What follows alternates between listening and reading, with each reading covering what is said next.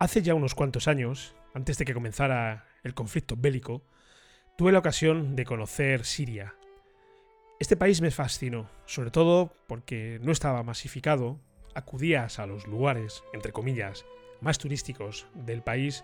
y los podías visitar sin mm, gente, sin aglomeraciones, sin tener que hacer colas, una delicia, vamos. Y además de todo esto, por lo auténtico de su cultura.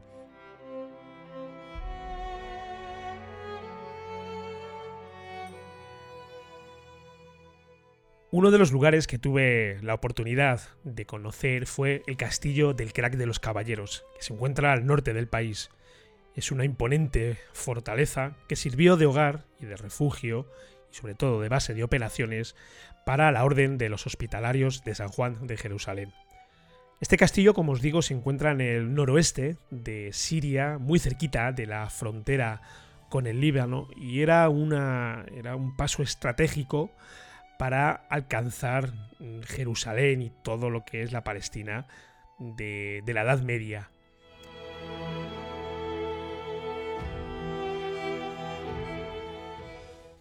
La visita a este lugar despertó en mí la curiosidad por la historia de las cruzadas. Y desde aquel momento leí todo lo que caía entre mis manos referente a este periodo de, de nuestra historia. No cabe duda de que la primera de estas cruzadas, que fue encabezada por líderes militares como Godofredo de Bouillon o Balduino I, es la más reconocida popularmente y de ella se han escrito libros, se han creado ensayos y también se han hecho películas.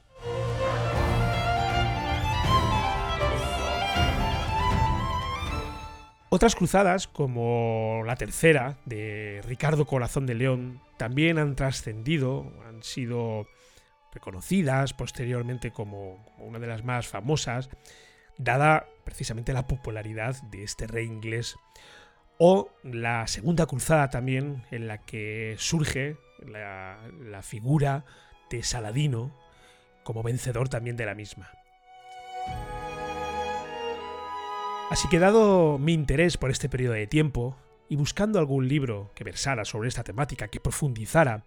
aún más sobre este periodo tan fascinante de la historia de la humanidad, encontré en una librería de, aquí, de, mi ciudad, un ensayo sobre las cruzadas titulado Las guerras de Dios, del escritor inglés Christopher Tyerman. Es un libro considerable, si tenéis la ocasión de conseguirlo o de encontrarlo, pues veréis que consta de más de mil páginas, es un estudio profundo y muy concienzudo de lo que significaron todas las cruzadas, explicando el contexto histórico y, bueno, realmente es una obra maestra de, todo este periodo de tiempo que yo he consultado, no me lo he leído entero, pero sí he consultado las partes que más me han interesado. Y buscando información en este, en este libro, de repente me encuentro con, un apartado en el que nos hablan de la cruzada infantil, fechada en el año 1212.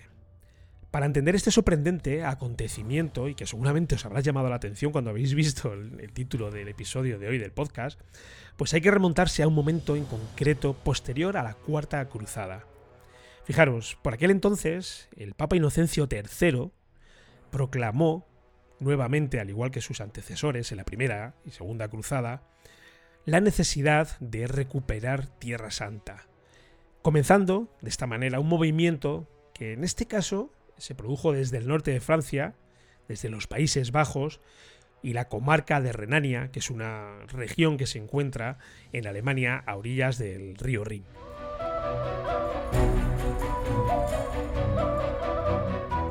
Este movimiento popular se componía principalmente de campesinos, de jóvenes, de mujeres solteras o incluso viudas y de niños. Todos ellos alejados de buenas posiciones sociales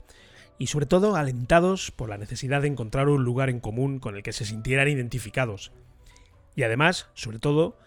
por el recelo suscitado por ellos mismos hacia los cabecillas de las jerarquías sociales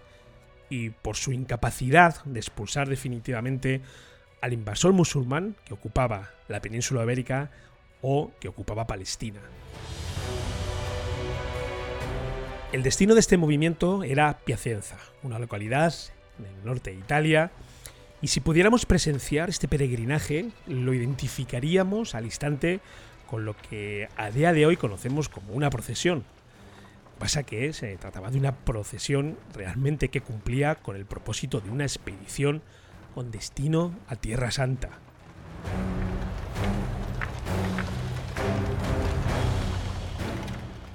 No existen muchos documentos que nos permitan identificar una ruta real por la que esta muchedumbre transitara, pero parece ser que localidades como Colonia o Espira en Alemania o incluso Metz en Francia presenciaron este movimiento, del que conocemos algunos cabecillas, como por ejemplo Esteban de Cloyes, que era un pastor francés que consiguió congregar en, junio del año 1212 a un grupo de penitentes formado principalmente por niños y por niñas, por jóvenes, por ancianos, para llevarlos hasta Saint-Denis, cerca de París. En este trayecto iban exhibiendo cruces, banderas y adornos propios de una liturgia mientras cantaban Dios y Señor nuestro, venga a nosotros la vera cruz. Por otro lado, en abril de este mismo año, también sabemos que se congregan en Colonia otro nutrido grupo de participantes al mando de un cabecilla llamado Nicolás, que se trataba de un joven de la campiña cercana a esta localidad, con el objetivo claro de, de acudir a Tierra Santa para aliviar la situación que se vivía allí y sobre todo con la esperanza de encontrar la redención de los que ellos llamaban los inocentes, los puros y los humildes.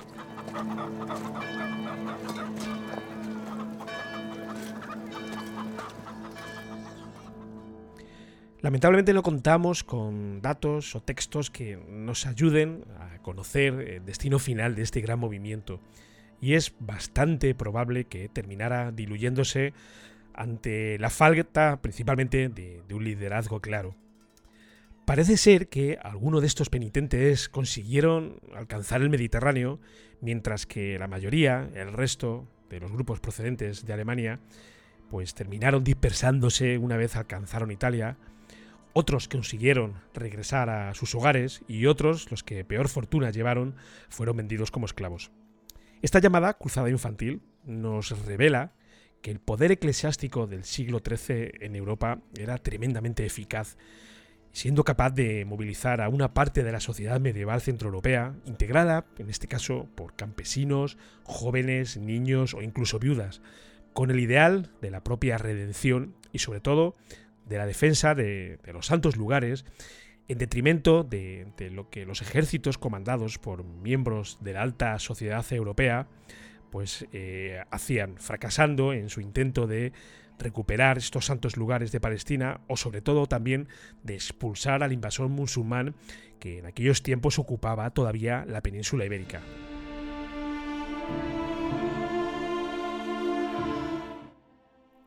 También cabe reseñar en este punto otro movimiento muy curioso de similares características que tuvo lugar un siglo antes, concretamente en el año 1096. Es en este año cuando tiene lugar el concilio de Clermont en el que el Papa Urbano II hace un llamamiento para invadir y conquistar Tierra Santa, comenzando de esta manera lo conocemos como la Primera Cruzada. Un movimiento precursor, casi al mismo tiempo de, lo que fue esta Primera Cruzada, fue protagonizada por, por un personaje muy curioso llamado Pedro el Ermitaño, que era un clérigo originario de la localidad francesa de, de Amiens y que además era peregrino de, regreso de Tierra Santa, que entusiasmado por el discurso que escucha del Papa Urbano II, pues comienza a alentar a las clases más bajas de la sociedad con un discurso principalmente y en un primer momento antisemita y con eh, los ideales de defender la fe cristiana, utilizando sobre todo para ello el enfrentamiento y la fuerza.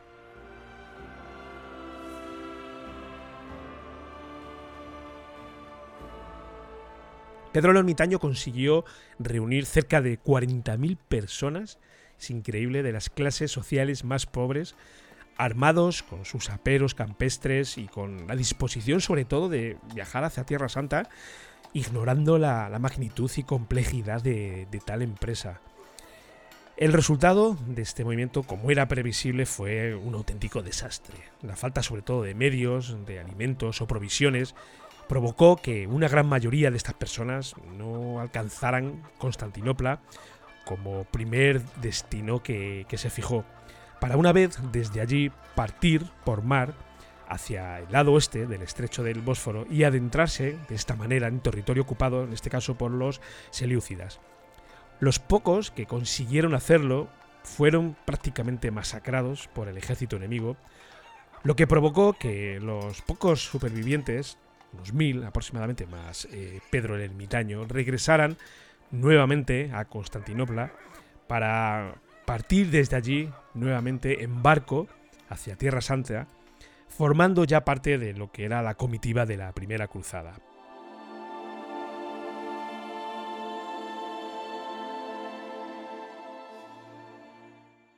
Como veis, y ya para terminar, estamos hablando de una época en la que las gentes que poblaban la Europa medieval vivían en la más absoluta de las miserias, desesperados y siempre con la esperanza de encontrar un lugar mejor, la redención, que en este caso venía dada por eh, la religión. Un escenario muy distinto del que vivimos hoy en día, en el que prácticamente tenemos cualquier cosa a mano, por muy mal que todavía nos quieran pintar eh, la realidad. Yo por mi parte, nada más, te espero por aquí en el siguiente episodio, no sin antes recordarte que ya tenemos disponible una lista de correo a la que te puedes suscribir, la que recibes, recibirás información relacionada con todo lo que hablamos aquí en este podcast. Puedes unirte a ella en miratuquehistoria.com. Nos vemos por aquí en el siguiente episodio. Chao.